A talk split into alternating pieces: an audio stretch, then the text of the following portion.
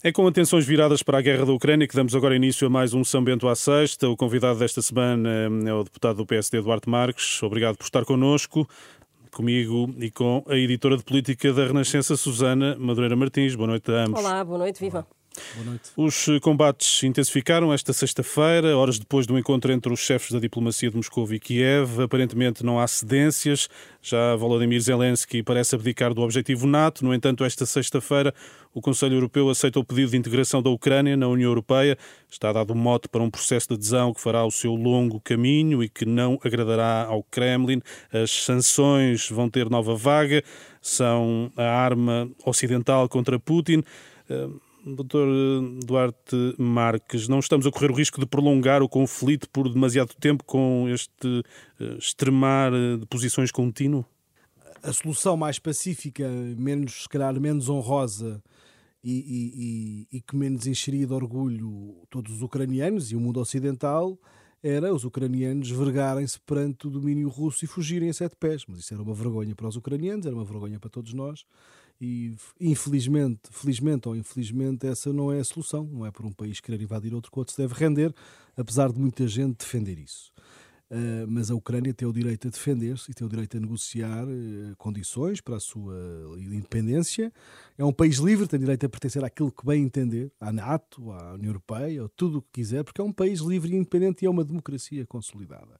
Outra coisa é discutirmos se o principal objetivo da, da, da Ucrânia é juntar-se à União Europeia ou ou à NATO ou qual deles é que é mais importante? Há uma coisa que eu tenho a certeza: a União Europeia para a Ucrânia é muito mais importante do que a NATO. Porque a NATO, apesar de garantir algum escudo protetor do ponto de vista da defesa e ser uma, uma, uma integração mais, mais ostensiva para a Rússia, a verdade é que a pertença à União Europeia é muito melhor aceito pela Rússia e garante os dois objetivos que a, que a Ucrânia quer, que é ter uma proteção por pertencer a um grupo político e económico muito forte. E, portanto, era impensável que a, que a, que a Rússia voltasse a atacar um país membro da União Europeia. Uh, apesar da União Europeia ter uma política de defesa muito insípida e muito pouco uh, centralizada e muito ainda dependente dos Estados-membros per si, a verdade é que não há, não há, não há história, não, há, não, não, não, não, não cabe na cabeça de ninguém, como também não cabia esta guerra, mas seria ainda mais impensável uh, um país da União Europeia ser atacado. E, portanto, eu diria que para, para, para, para a Ucrânia o mais importante em termos de defesa, se calhar, e mais fácil é pertencer à União Europeia e ter um estatuto próprio, talvez mais rápido. Eu sei que é difícil porque há muitos patamares que é preciso cumprir. Os países que juntam à União, eu costumo dizer, digo isto há muitos anos, é mais importante o processo de adesão, que é mais exigente, os capítulos transformam mais os países, do que a própria integração per si, porque só, só o esforço da adesão faz verdadeiras reformas no país. Eh, eu, quando era muito mais novo, logo a seguir à guerra na Jugoslávia, pertencia a grupos que tentavam fazer ali um bocadinho a, paz entre alguns povos e até a sua própria pertença à NATO, e lembrava-me de falar com Ucrânia, com Ucrânia, peço desculpa, com sérvios, com bósnios, com kosovares, com todos, todas as pessoas daquela região, e para eles era mais, o importante era, era, era a paz. E, portanto, se a paz viria pela NATO ou pela União Europeia, para eles era-lhes indiferente, porque eles queriam era o Estado de Direito e queriam paz. E a União Europeia garante isso tudo e ainda acrescenta mais valor do que a própria pertença à NATO. E, portanto, aqui a cedência, parece que há cedências do presidente da Ucrânia, obviamente que é uma cedência forte, mas é uma cedência mais ou menos esperada, porque qualquer uma das, das, das integrações lhe resolve o problema defensivo.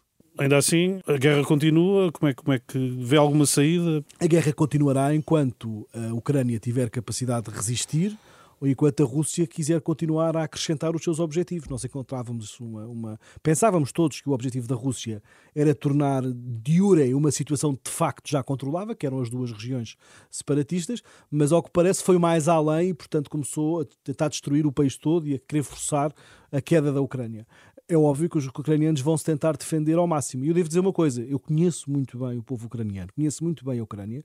Uh, uma coisa que Putin não preparou foi o day after. E os ucranianos não se vão deixar governar pela Rússia. Uh, se, na, se na Ucrânia, grosso modo, existiria uma maioria pró-União Europeia, ou pelo menos anti-influência russa, Uh, hoje em dia essa maioria é completamente diferente. Eu diria que hoje 1% dos ucranianos defendem a aproximação à Rússia. Nós não vimos, nem nas zonas separatistas, vimos pessoas que são pró-russos a apoiar esta intervenção. Portanto, a situação, se já era difícil para, para o domínio russo, hoje em dia, num pós-conflito, seja com, com, com um fantoche russo no poder na Ucrânia, como já aconteceu e levou a duas revoluções a Revolução Laranja e a Revolução da Euromaidan. E, portanto, se sentarem lá para outra pessoa qualquer, não terá descanso, porque neste momento a sociedade civil ucraniana é muito forte, aparece, mesmo que não peguem armas, vai, faz, vai, vai, vai, vai, vai fazer o, vai criar uma grande dor de cabeça aos russos. Eu acho que eles não contavam com isso. Esta quinta-feira, a presidente da Caritas, aqui na Renascença, mostrava muita preocupação com esta onda de refugiados que está a chegar a Portugal e o acolhimento que vai ser necessário fazer, uma boa integração e que o governo deve, deve preparar essa integração e que não estará neste momento a correr da melhor eh, maneira. Como é que se pode receber eh, estas pessoas e integrá-las? Eh, é preciso outra coisa que ainda não existe ouvi, por parte do governo? Eu sou um ouvido da Renascença e por acaso ouvi essa entrevista. Eu acho que é um bocadinho. É, é bom, é bom dizer essas coisas antes, mas é um bocadinho precipitado para concluir. Nós podemos é dizer que a experiência que foi feita com os refugiados que vieram de outras zonas do globo e a experiência mais recente, dizemos que o, governo, Portugal demonstrou muito boa vontade e o governo também.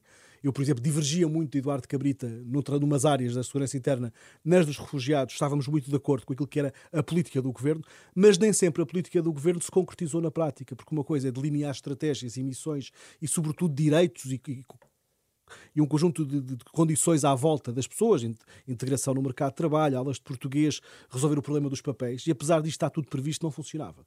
Eu diria que nestes últimos 3, 4 anos as coisas foram sempre melhorando, porque começámos por entregar refugiados com traumas de guerra, com experiências muito diferentes, ao cuidado de IPSS que tinham a experiência de cuidar de pessoas idosas, e portanto não é a mesma coisa. Hoje houve uma polémica por causa da frustração de expectativas seja a melhor forma de comunicar isto ou não, a verdade é que o elemento mais grave que há na integração de refugiados, que às vezes é ignorado por muita gente, é precisamente a frustração de expectativas. Eu cheguei a assistir, uh, refugiados estavam cá em Portugal, que eram vistos como casos de sucesso, ou apresentados como tal lá para fora, e as pessoas mal sabiam falar português ao fim de dois anos, e a única coisa que sabiam fazer era limpar uma rua, e porque estávamos lá todos nós a assistir. E portanto não havia de facto uma política. Houve muito boa vontade, mas depois a coisa não corria assim tão bem. E é preciso ter políticas ativas de emprego. A língua é muito importante. Aprender português não é ter uma aula de português por mês, é ter logo aulas de português intensivamente para a pessoa se sentir mais à vontade e o emprego é uma coisa que integra muito o trabalho. As pessoas sentem-se valorizadas. Eu diria que nesta fase, vamos olhar para os ucranianos de forma diferente das pessoas que vêm dos países árabes, têm uma cultura mais próxima da nossa, têm muito mais raízes cá. Eu acho que grande parte destes. E mais facilidade muito mais falar facilidade. em português. Em inglês, em inglês, para já todos. Aprender, basta ver quase todos que falam na televisão falam inglês. E portanto há uma geração que já não fala russo, mas fala inglês. E por outro lado, também há mais português a falar inglês. E depois os ucranianos, os russos, os romenos, apesar de línguas diferentes, têm uma facilidade muito grande em aprender e falar bem português. Não é por acaso que vemos estes empresários que foram refugiados há uns anos, que agora falam português lindamente, a própria embaixadora também fala. Portanto, eu diria que grande parte destes refugiados vão ser integrados pelas próprias famílias e amigos de ucranianos espalhados pelo país. Ah, vai haver uma segunda vaga, depois desta, que são os maridos a vir e os filhos que ficaram a combater. Esses podem trazer alguns traumas e é preciso acompanhar bem isso. Mas eu diria também que vai haver, conforme acabar o conflito, ah, o regresso à Ucrânia será muito rápido, porque nós estamos a falar de um tipo de gente que vem agora que não é a mesma que chegou cá há uns anos. Esta é ainda mais qualificada, uma Ucrânia mais desenvolvida, e eu diria que há um sentimento de pertença voltar. muito grande e vive-se bem na Ucrânia. Basta ir, é como se vive bem. Nós achamos que a Ucrânia e a Rússia são países subdesenvolvidos ou têm lá uma cultura muito diferente, mas vive-se lindamente em, em, quer, quer, quer, quer em, em, em Moscou, quer, quer em Kiev, quer em muitas cidades da Ucrânia. Eu diria que estas pessoas, algumas ficarão pelos laços familiares, mas a maior parte vai querer regressar. E isso também é importante. Mas, obviamente, que esta integração, e eu acho que o governo, nas medidas que já aprovou, as câmaras municipais, etc., na minha opinião, estão a fazer tudo o que está ao alcance para que as coisas corram bem. Essa parte seguinte, eu acho que pode ser sempre melhorada, mas também temos tempo para lá chegar, porque nesta fase também não dá para fazer tudo ao mesmo tempo e temos que ser ponderados e conscienciosos do que vamos fazer. Outro dos efeitos desta guerra e desta crise humanitária é também o impacto económico da, da, da guerra e nos combustíveis é visível aqui em Portugal uh, com o aumento do preço de, de, da gasolina e do gasóleo. Na próxima segunda-feira já vai haver novo aumento dos preços e, e foi anunciada, entretanto, uma compensação do, do IVA pelo ISP. A, a, resposta do governo está a ser satisfatória, até tendo em conta aquilo que uh, o líder do PSD foi dizendo também e propondo? Desse ponto de vista, o PSD tem tido acho que tem tido razão há vários anos, desde que o governo criou este adicional ao ISP, que era uma forma que permitia adequar o aumento dos preços ao aumento da, e a baixa e aumento da receita. E, e o, o, governo, tenho que recordar sempre isto, o governo de António Costa disse que quando criou o ISP foi para compensar uma descida de preços, eh, mas depois em termos de depois de compensar fiscal, fiscalmente, em receita o Estado, mas disse que quando eles voltassem a subir, iria baixar o adicional. Nunca mais fizeram nada disso. E, portanto, é lamentável a forma como o governo enganou os portugueses nisto nos combustíveis, porque o governo nunca revela quanto é que ganha a mais com o adicional do ISP. Nós já perguntámos isso imensas vezes. São milhões e milhões e milhões de euros só com a receita fiscal. E, portanto, não há razão para não cumprir a palavra dada. E aquilo que o Governo está a fazer agora é uma pequena, um pequeno paliativo a isso tudo. Se o Governo tirasse o adicional ao ISP, ou se fosse mais longe e baixasse o IVA para os combustíveis, isso sim irá ajudar as empresas, porque as pessoas estão a ver um aumento de custos brutal na sua vida. É porque tudo, tudo vem do combustível, por mais que se queira tentar fazer uma criar uma história de, de, das energias renováveis. Infelizmente, os, os, transportes, a produção, etc., tudo isso, os combustíveis afetam tudo. Basta ir hoje a um supermercado e comparar com há duas semanas atrás, já se percebe perfeitamente o aumento de preços que está na fatura que as pessoas pagam em casa. Não é só no posto de gasolina. E, portanto, eu diria, quando todos sofrem mais com o aumento dos combustíveis, há uma entidade que lucra mais. É o governo português. E é o governo português tem a maior, tem a maior carga fiscal, talvez da Europa, em termos de combustíveis. Era muito mais simples passar alguma dessa carga fiscal ou reduzi-la. E eu não aceito que o governo diga que está a negociar em Bruxelas. O governo tem sido sido muito profícuo a dizer que consegue muita coisa em Bruxelas e consegue negociar aquilo que quer. Bruxelas autoriza, sobretudo durante a pandemia, permitiu aos Estados-membros baixarem algum tipo de, de, impostos sem praticamente terem consultado, consultado Bruxelas. Não tenho, não tenho dúvidas nenhumas que o governo português, se quiser baixar o IVA dos combustíveis, por exemplo, vai ter a aceitação de Bruxelas, sobretudo nesta fase seria impensável. Portanto, não baixa mais porque não quer. Eu diria que é a altura também de começarmos a olhar para alguns instrumentos que temos na nossa política interna e europeia, que tem a ver, por exemplo, com o PRR, que está neste momento em plena, em pleno, em plena aplicação e o próprio, próximo programa quadro, temos é que pensar se as prioridades que então definimos para esta ajuda a Portugal e aos restantes países não deveriam ser acomodadas a uma nova realidade que nós estamos a viver. Não só em termos de preço de combustíveis, de aumento de preços. Há muitas empresas, sobretudo portuguesas pequenas, que têm muitos acordos, muitos negócios com pequenos empresários na, na Rússia. Os russos não são todos oligarcas que estão feitos com o Kremlin. Há muitos, por isso é que eu acho uma estupidez muitas vezes essas manifestações contra a população russa, é uma coisa xenófoba. Uh, os russos não têm culpa do Sr. Putin. E também há muitas empresas russas, como há muitas empresas portuguesas que trabalham com estes países e que também vão sofrer muito na pele. Se a Susana me perguntar se eu acho, se eu aceito este sofrimento das nossas empresas e dos nossos, da nossa vida por causa disto, claro que aceito. Espero que o Estado consiga ajudar aqueles que não podem uh, acomodar este maior esforço, porque isso é o mínimo que nós podemos fazer. Porque pôr as botas no chão é uma coisa que nós há muito tempo não ponderamos fazer e eu também não quero que os meus filhos ou os meus amigos o façam. Já me basta os meus amigos ucranianos que lá estão, que estão no meio da guerra neste momento, mas nós não temos uma, sei lá, uma cultura e uma mentalidade já preparada para ir para a guerra. E, portanto, esta é a nossa forma de ajudar ao esforço de guerra. Uh, agora, se calhar, temos que repensar as prioridades que o país tem do ponto de vista do investimento público e do, do, apoio às empresas para este novo contexto que nos próximos meses vai ser muito, muito complicado para todos, com uma escalada de preços brutal. Deve haver um apoio, como aconteceu durante a pandemia? A é preciso, pode ser preciso um apoio desses, porque há muitas empresas. Há dias havia um comentador que falava que dizia que era incipiente a dependência portuguesa em relação ao mercado russo. É, é incipiente no, no, no todo global, mas para algumas empresas que empregam 100, 200, 400 trabalhadores pode ser o caos. O Ida Dias falava com, com, com, uma pessoa que eu conheço, tem uma empresa que durante a pandemia passou uma crise gigantesca e que agora estava a levantar a cabeça e de repente tem uma encomenda para um distribuidor russo no valor de 300 mil euros, com instruções em russo, com tudo feito em russo, que não tem aplicação em mais lado nenhum do mundo, não consegue mandar nem consegue receber o dinheiro. E, portanto, isto imagino que é uma empresa que está com, dificuldades, está a pôr a cabeça de fora e de repente, e com casos como este existem muitos e nós temos de estar atentos. Já para não falar no problema dos combustíveis que afeta todas naturalmente. António Costa falava, alertava para o perigo do, do, do efeito ricochete. Isso não devia ser acautelado na, na hora de, de, decidir essas sanções? Vamos ser claros. Houve até uma polémica aí com o Dr. Rui Rio sobre essas declarações. Uma coisa, nós já viste, às vezes o que falha não é a intenção, é a falta de cuidado no momento em que as coisas se dizem. Aquilo que o Rio disse naquele dia é uma coisa que nos chocou a todos, até a mim me chocou. Uh, obviamente não é o dia para dizer aquele tipo de coisas, mas quem está na Europa e os líderes dos Estados não são estúpidos e, portanto, não, claro que pensam em acautelar essas coisas. Só que só as formas de o acautelar muitas vezes não se transmitem naquele momento. Nós estávamos a tomar decisões claras para isolar a Rússia. Há aqui uma mudança clara de paradigma em que a Rússia passa a ser um país quase um Estado pária que não tem apoio de quase ninguém no mundo ocidental e, no, e essas raras são as exceções que apoiam. E era esse o esforço que eu acho positivo todos conseguirmos. Obviamente que a União Europeia e o resto dos Estados-membros têm que ter atenção às medidas que vão tomar a seguir para minimizar esses danos. E essas estão, espera, são as tais que eu estou a falar, que deveriam ser tomadas. Uh, e, portanto, claro que os Estados vão ter que ajudar as empresas e que vão ter, calhar, de, de, de abdicar de alguns investimentos que estavam a pensar fazer para, como se fizeram na pandemia, poderem fazer na pandemia, por exemplo, se não fosse o layoff, o apoio ao layoff que, que houve do, ponto de vista europeu, que os Estados-membros deram através de fundos comunitários, isto teria sido uma catástrofe ainda maior. E, portanto, quando nós nos estamos a pôr de pé e as pessoas a voltar a levantar a cabeça e as empresas a levantar a cabeça, levar com mais um safanão destes, sobretudo através do aumento de preços, é, é, é, é dantesco e, portanto, eu acho que, de alguma forma, temos que rever as nossas prioridades de investimento e se há coisa que temos que fazer é salvar as empresas, porque se não as salvarmos, daqui a uns meses, quando estivermos a aplicar fundos para, as, para alguma coisa, para aumentar o crescimento económico, elas já não existem. E, portanto, nós temos que salvaguardar aquilo que ainda temos. E acho que a Europa deve ter atenção a isso e cada Estado-membro, naquilo que lhe diz respeito aos seus fundos comunitários, deve ter a capacidade e a criatividade e a humildade de agarrar no que tem e adaptar, renegociar, tentar provocar, até porque estamos numa altura de vacas gordas de fundos comunitários. Portugal é um país, eu recordo, que 85% a 90% do seu investimento público é em média através de fundos comunitários. Agora vamos ter três programas em, em aplicação simultânea. Estamos a falar do PT 2020, que ainda tem cerca de 10 mil milhões para gastar, mais o PRR, mais o próximo programa quadro que vai ser aplicado quase em paralelo. Estamos aqui, nós temos tanto dinheiro e pouca capacidade para o executar.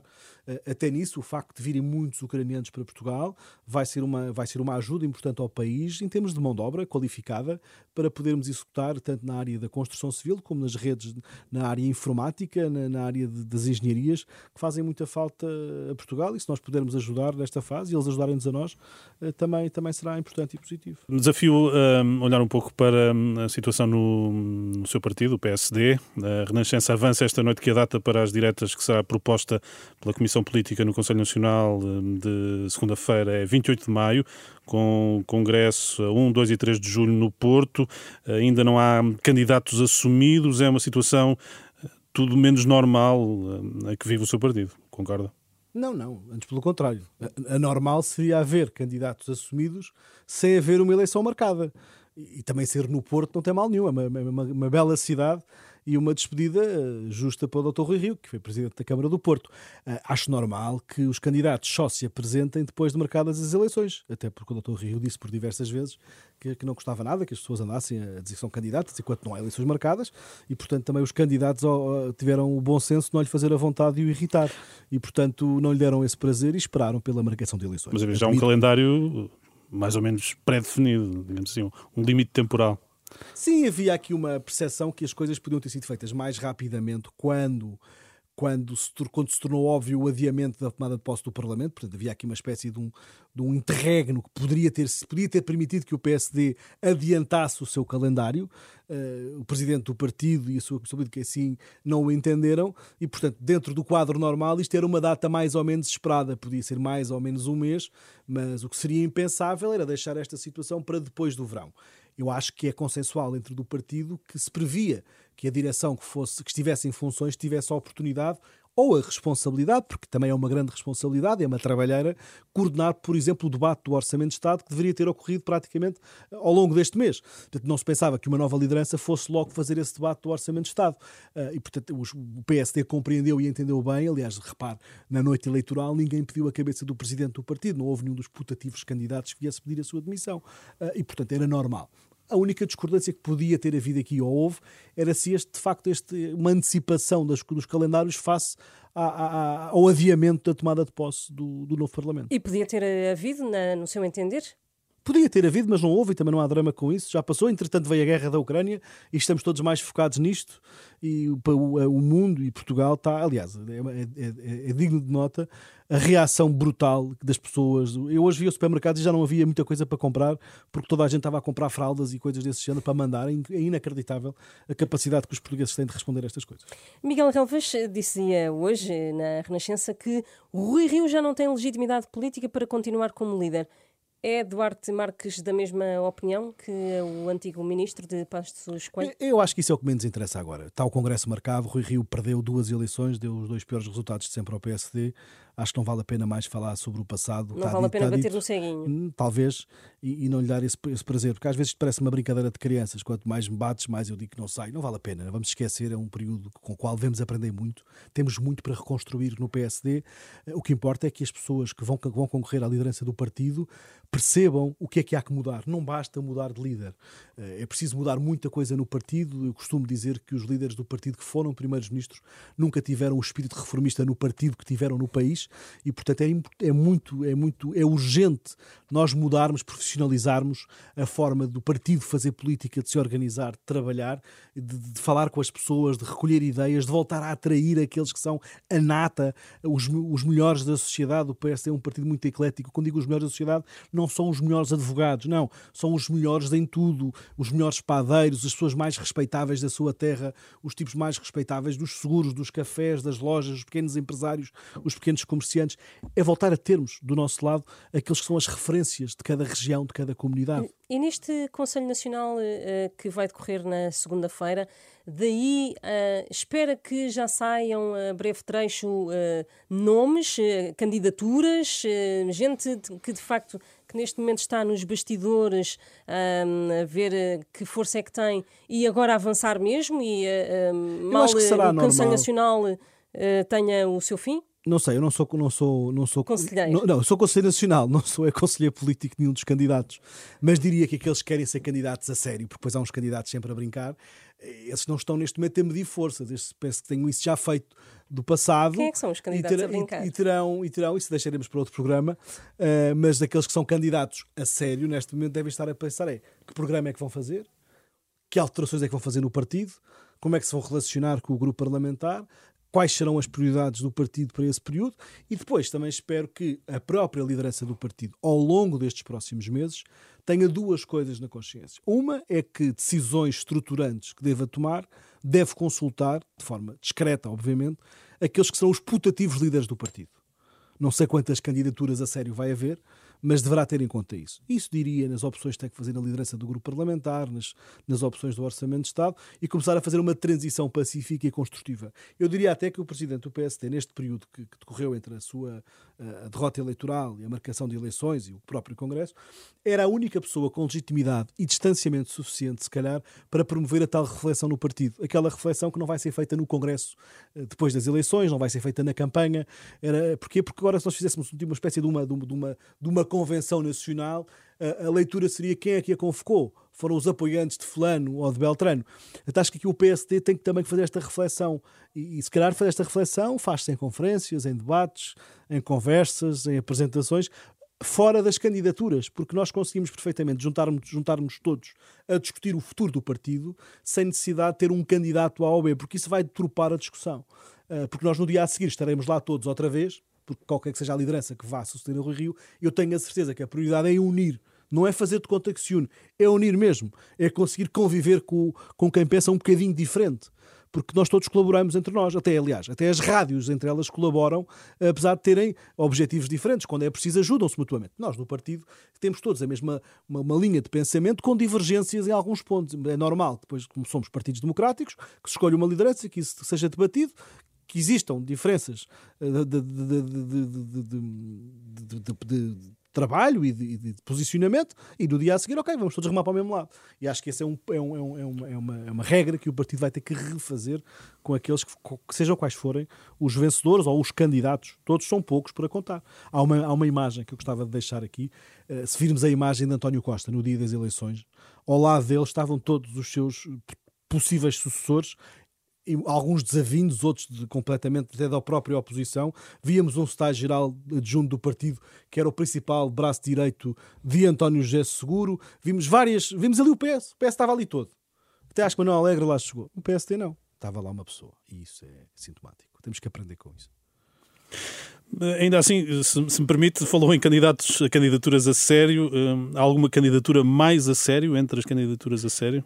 Não, eu acho que é mais ou menos evidente, por exemplo, que o Dr. Luís Montenegro é um candidato, é um provável candidato a líder do partido. Uh, são nomes que, obviamente, toda a gente tem em cima da mesa. A discussão sobre se Paulo Rangel também pode ser ou não ser candidato. Uh, também Jorge Moreira da Silva se fala que pode ser ou não candidato. Fala-se do próprio Miguel Pinteluz, que já foi candidato. E Carlos Moedas está Ou a ser Carlos empurrado. Moedas, que também pode ser sempre um bom candidato. O PSD tem muito boas soluções e, portanto, qualquer uma delas pode ser boa. Só será excelente se conseguir juntar os outros a seguir à sua vitória. E eu acho que isso é que é a chave para a mudança que o PSD tem que fazer. Uh, e essas são candidaturas a sério, claro. Apoiou Paulo Rangel nas últimas diretas? E há 10 anos atrás também contra Pedro Passos Coelho. Se ele se candidatar, vai apoiá-lo? Não sei se ele se vai candidatar, portanto, é extemporâneo. Até, aliás, até duvido que se candidate nesta fase. Eu acho que lá está, mais uma vez, antes de escolher os candidatos, temos que ver o que é que cada um vai fazer. Nós, felizmente, temos. Olha, felizmente não tive que fazer opções entre algumas pessoas, senão não tinha apoiado ninguém. E felizmente, do rol de candidatos que se fala, vários são pessoas que eu gosto imenso, tenho imenso respeito, têm características completamente diferentes. Acho que há alguns que podem surpreender na liderança, que as pessoas também não conhecem tão bem como eu conheço, ou como a Susana conhece, mas têm características de liderança e, sobretudo, trabalho em equipa que fazem muita falta ao PSD. Eu acho que nós devemos olhar e perceber, não é o que, é que as pessoas representam no primeiro dia que chegaram, é sobretudo o que conseguem construir ao longo do tempo. E, e não é assim tão difícil fazer, fazer muito melhor, porque o PSD continua a ter grandes quadros, continua a criar uma grande esperança nas pessoas de, como alternativa ao socialismo, uh, e, mas saber agregar, saber juntar todos é fundamental. E, sobretudo, ter humildade. Eu acho que das pessoas na política a melhor característica que têm, eu aprendi isso com o meu pai, era a autenticidade, mas também a humildade, porque é nessas pessoas que as pessoas votam. Uma pessoa que não ganha o condomínio da sua rua, que não é respeitado na rua, que mete o papel para o chão em vez de meter para o lixo, esse tipo de gente não interessa à política. Nós temos que voltar a ter aquelas pessoas que são o melhor da nossa sociedade. Os que se preocupam com os idosos, os que se preocupam com as associações locais, aqueles que são bons profissionais onde quer que trabalhem, aqueles que não sujam a rua, aqueles que dão a mão à pessoa para ajudar, aqueles que não se põem em bicos de pés, aqueles que são mesmo o, o povo de qualidade que, que caracteriza este país. E eu acho que o PSD é a cara disso mesmo, mas é preciso voltar a ter estas pessoas ao nosso lado ou a, a dar a cara por nós. Eh, tem havido muita especulação sobre os nomes a indicar pelo PSD, e são dois para o Conselho de Estado. Um, Pinto Balsemão é intocável e também Rui Rio pode ou não eh, ficar ainda nesta fase e depois retirar-se mais à frente. Qual é que é a sua opinião? Olha, eu felizmente nunca tive de tomar essa decisão, mas mais uma vez acho que, é, acho que é daquelas coisas que o presidente do partido tem o direito, obviamente, de escolher mas diria ao bom senso que numa fase destas também deveria ter o bom senso de ouvir uh, o partido, ou de ouvir as pessoas que o podem suceder, ou então se o próprio tem direito a, a fazer-se representar. E, aliás, e se outro presidente lhe suceder, uh, será o Rui Rio a dizer que quer continuar ou não, e o outro, se calhar, a deixá-lo continuar porque, porque, porque, porque, lhe, porque fica bem, não tirar o anterior líder. Portanto, não acho, não viria mal nenhum ao mundo se o atual presidente do PSD fosse ele próprio para o Conselho de Estado. Mas é uma decisão muito pessoal. Uh, mas, de qualquer das formas, nesta fase, eu acho que deveria ouvir as outras pessoas. Balsemão é sempre um bom nome. Qualquer ex-presidente do PSD é um nome, um positivo nome para o Conselho de Estado. Agora também acho que é importante termos renovação. E renovação no Conselho de Estado também é importante, uh, mas não é um tema que, que me apaixona ou que vai apaixonar o país, sinceramente. Doutor Duarte Marques, o nosso tempo chegou ao fim. Obrigado pela sua presença em mais um São Bento à Sexta. Obrigado. Obrigado. Obrigado eu. Muito obrigada. Obrigado também, Susana. O programa volta na próxima semana.